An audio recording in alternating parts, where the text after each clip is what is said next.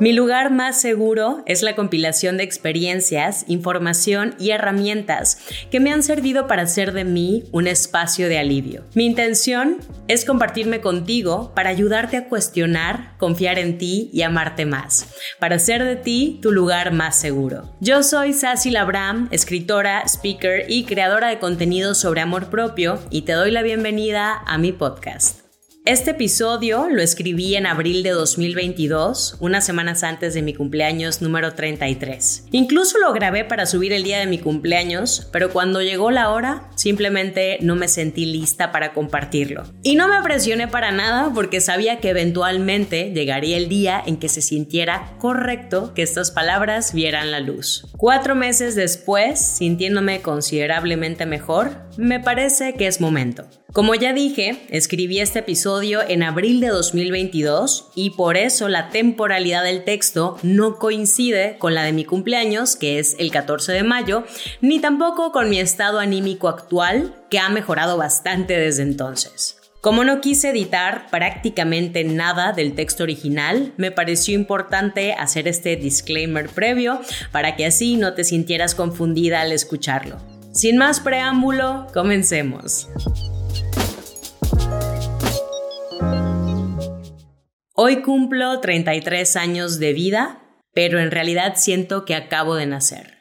Los últimos meses han sido los más duros que he atravesado hasta el momento. Viví una situación sumamente dolorosa para mí que se manifestó en formas que no había experimentado antes o no a ese grado de profundidad. Comencé a dormir de 10 a 12 horas diarias, solo para despertar y seguir acostada en mi cama o el sofá con los ojos desenfocados o cerrados, porque solo así podía más o menos desconectarme para dejar de pensar. Eso si no me alcanzaban las pesadillas mientras dormía. Perdí casi total interés en mi trabajo y mis proyectos, y si intentaba sentarme a trabajar, casi no podía concentrarme ni hilar ideas. Perdí muchísimo apetito, señal de que algo no está del todo bien, porque yo como cuando estoy feliz y como cuando estoy triste. Me costó bastante comer durante un mes. Mis niveles de ansiedad se superaron a sí mismos. Comencé a hiperidentificarme con pensamientos catastróficos, a despertarme con un malestar digestivo cada mañana, por decirlo educadamente, y a correr al baño unas dos o tres veces al día cuando tenía pensamientos que me causaban terror. Me aislé en casa más de lo normal, comencé a sentirme un poco fuera de control, adopté algunas conductas obsesivas. En algún momento hablé con tres terapeutas en una misma semana y literalmente dejé de ver la luz al final del túnel. He pasado situaciones dolorosas, como todo el mundo, pero siempre había podido percibir, aunque sea un puntito de luz del otro lado.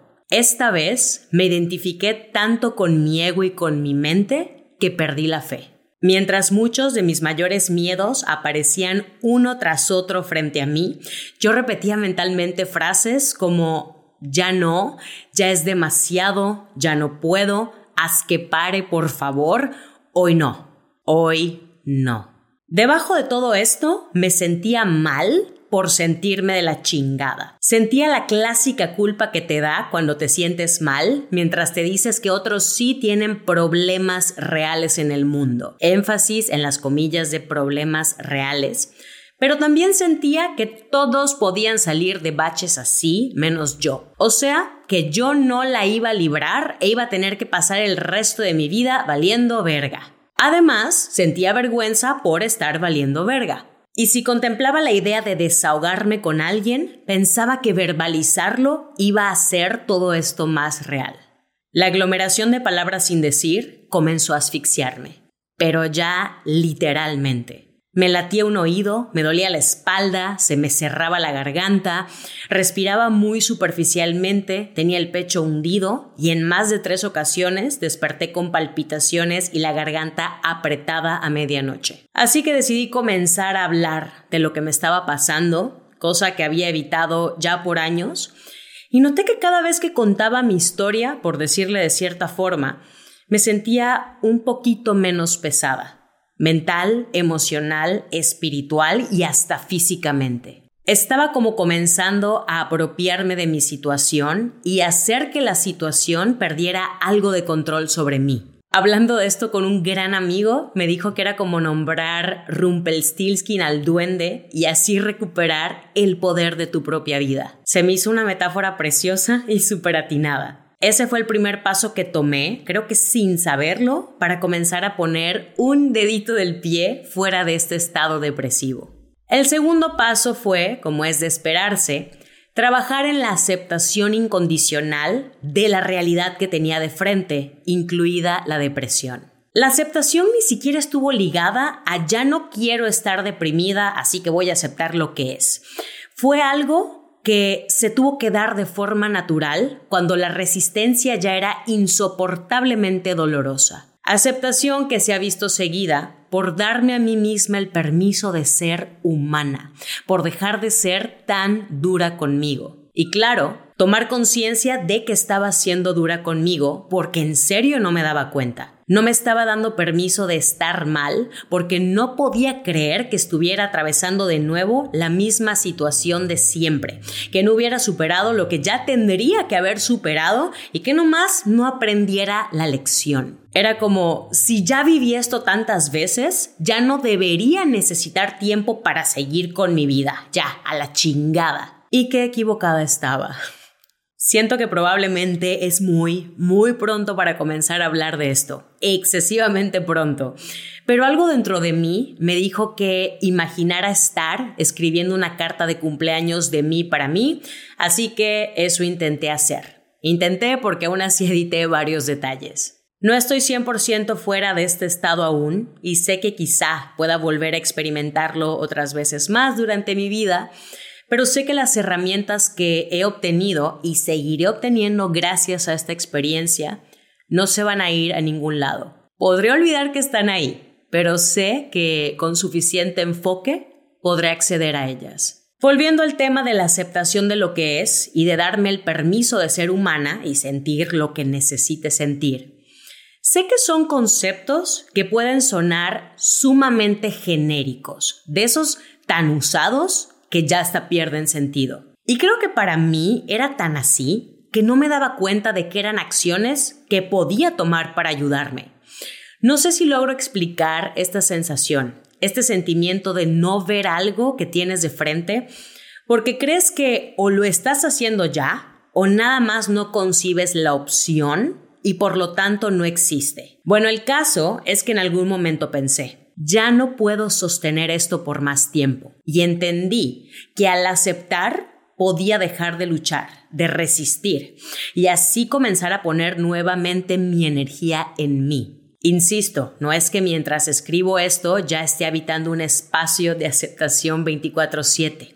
Solo digo que fue como poner luz sobre una puerta que siempre estuvo disponible para ser abierta cuando yo la necesitara. Aceptar incondicionalmente lo que es no es conformismo, resignación o mediocridad. Lo he dicho muchas veces cuando se trata de aceptar nuestro cuerpo como es hoy.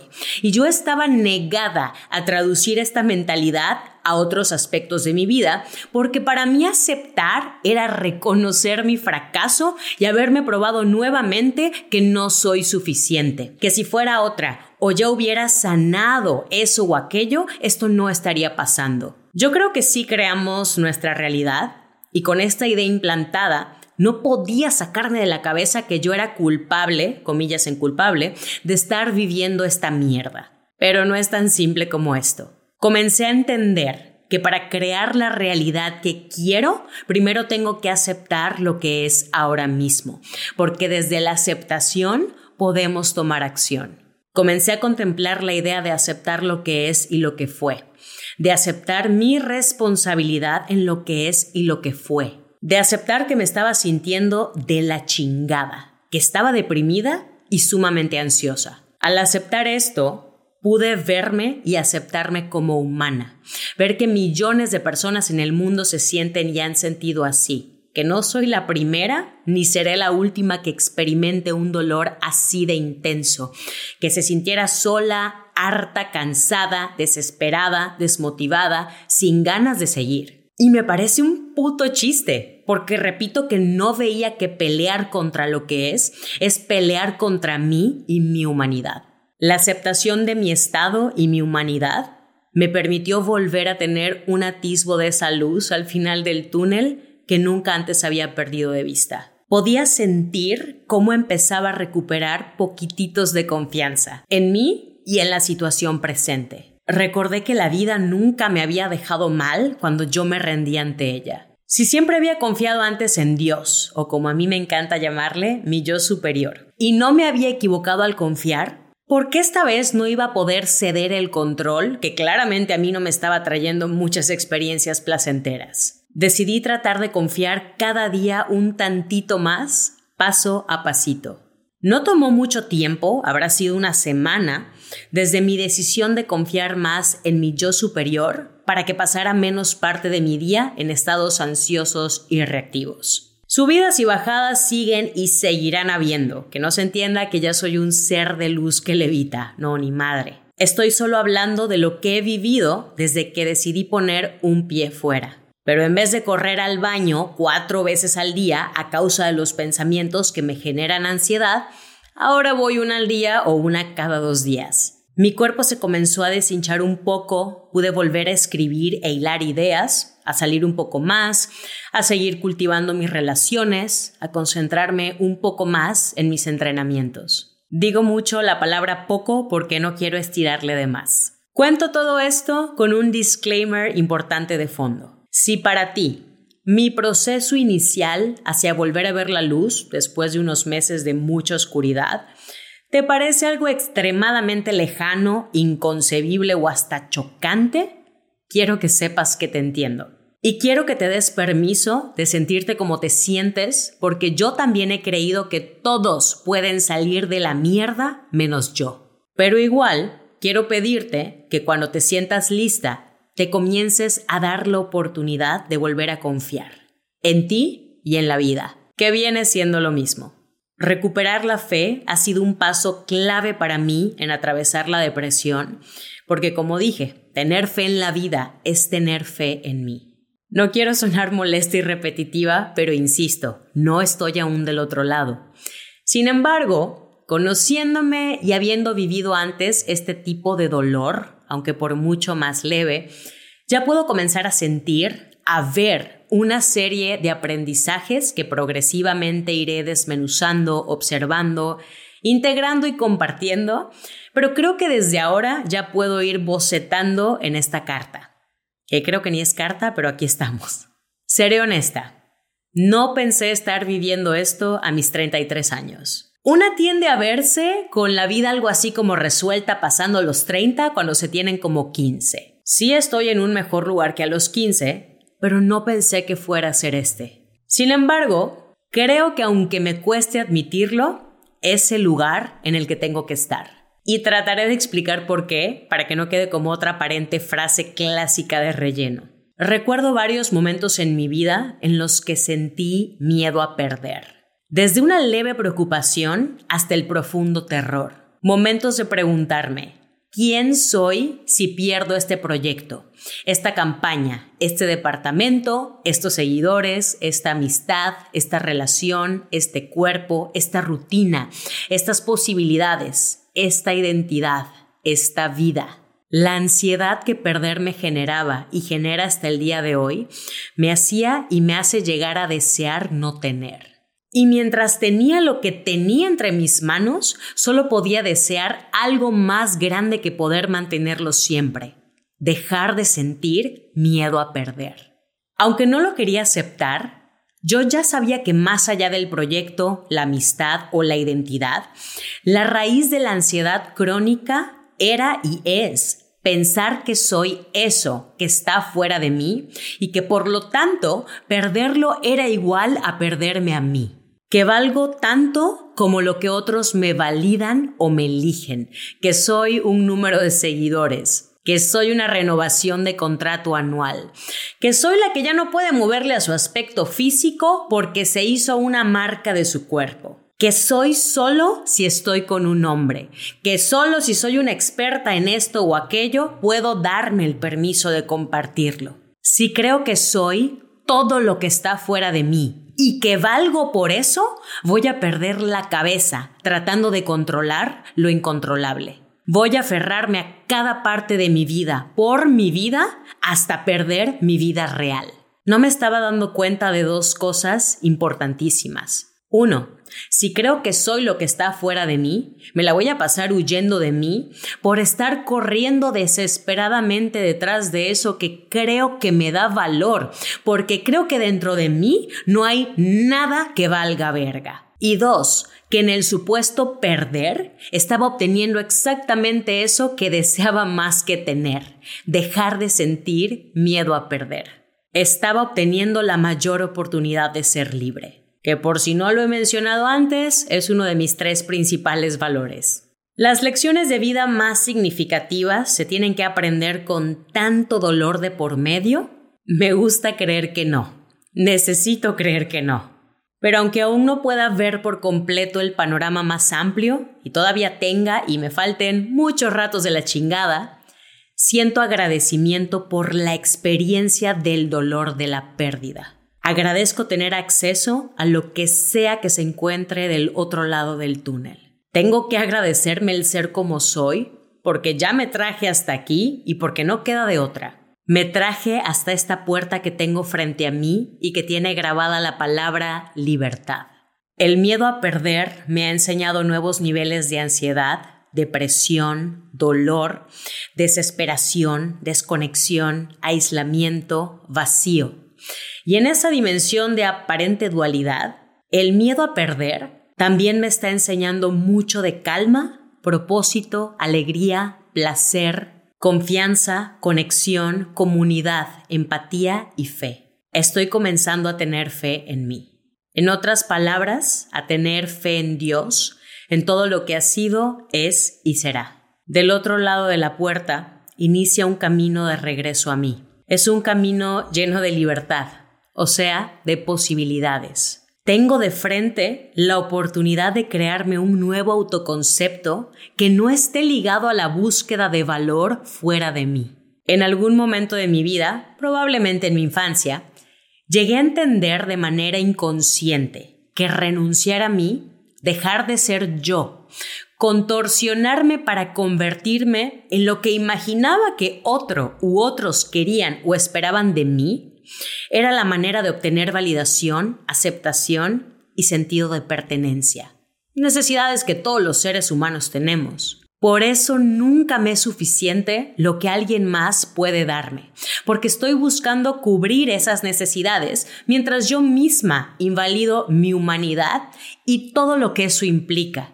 Mientras yo niego partes de mí para no ser rechazada o abandonada. Mientras yo me alejo de las personas que están dispuestas a hacerme parte de su vida. Todos los caminos, todas las vueltas, las curvas, los puentes, las desviaciones, los muros, ríos y mares nos regresan a un lugar que parece ser el mismo de otras veces. Creemos que volvimos a empezar, pero en realidad pasamos al siguiente nivel hemos vuelto a obtener una nueva oportunidad de integración, una nueva oportunidad de sanar heridas, de aprender la lección, de aceptar lo que necesita ser aceptado, de liberar lo que ha sido reprimido, de terminar incluso con pinches maldiciones generacionales si quieres verlo así.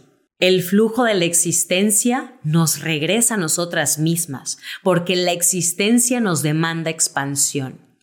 Y mientras más resistas el flujo, más va a dolerte la vida.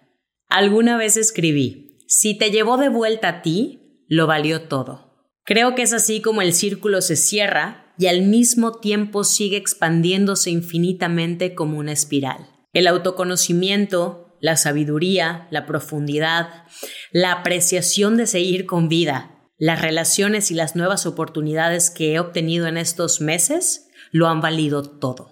Digo esto solo con un pie fuera de la oscuridad. Se nos olvida. En medio del dolor, se nos olvida hasta dónde hemos llegado. ¿Se me olvidó? Se me olvidó que soy la verga y que yo, con ayuda de muchas personas, me traje hasta aquí de regreso a mí. Desde aquí puedo ver con mucha más claridad que antes que el propósito de estar aquí es sencillamente ser.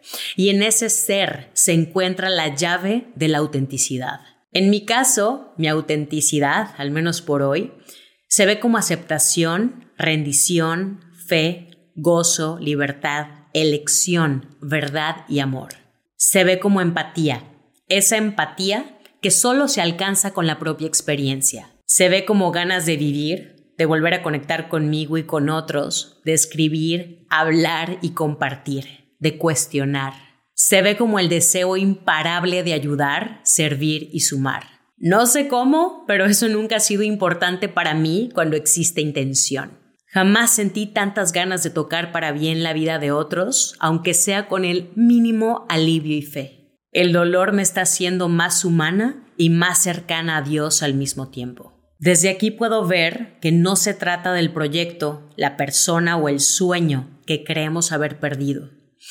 Se trata de todo lo que ese estímulo está removiendo y sacando a la luz. Se trata de todas las explicaciones que le damos a lo que está pasando desde el observador que somos. El dolor tiene un mensaje importante para darte y a él no le importa lo fuerte que tenga que gritar para que escuches lo que tiene que decirte. A mí me dijo que mi valor no está fuera de mí, que aunque quizá yo hubiera preferido hacerlo sin él, estoy obteniendo exactamente lo que quería, que a veces necesito abrirme a sentirlo, pero que puedo hacerlo con una sonrisa y rendición, que soy un ser humano y que en esta dimensión la vida se vive tan real como puede llegar a ser, que tengo la eternidad para flotar en la nada y el todo, pero que solo aquí puedo escribir y compartir lo que acabo de escribir y compartir me sugirió sentirlo, escucharlo, dejarlo ir, transmutarlo y explotarlo. Me pidió que trate de estar ahí cuando él llegue a visitar a otros. Me mostró que su compañía también puede ser dulce. Colocó mi mano sobre la manija de la puerta, la abrió conmigo y antes de irse por donde habíamos venido juntos, me dijo,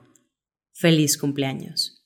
Muchas gracias por escuchar mi lugar más seguro. Yo soy Sassy Labram, escritora, speaker y creadora de contenido sobre amor propio. Puedes saber más de mi trabajo desde mi página web sassylabram.com. Si estás escuchándome desde alguna plataforma de audio, te invito a seguirme, calificar y recomendar mi contenido si te gusta. Y si estás viéndome en YouTube, te invito a dejar cualquier comentario, pregunta o sugerencia que gustes, seguir mis redes sociales, regalarme una manita arriba y suscribirte a mi canal si no lo has hecho, si te gusta lo que hago. Yo te mando un gran abrazo y nos vemos en lo que siga.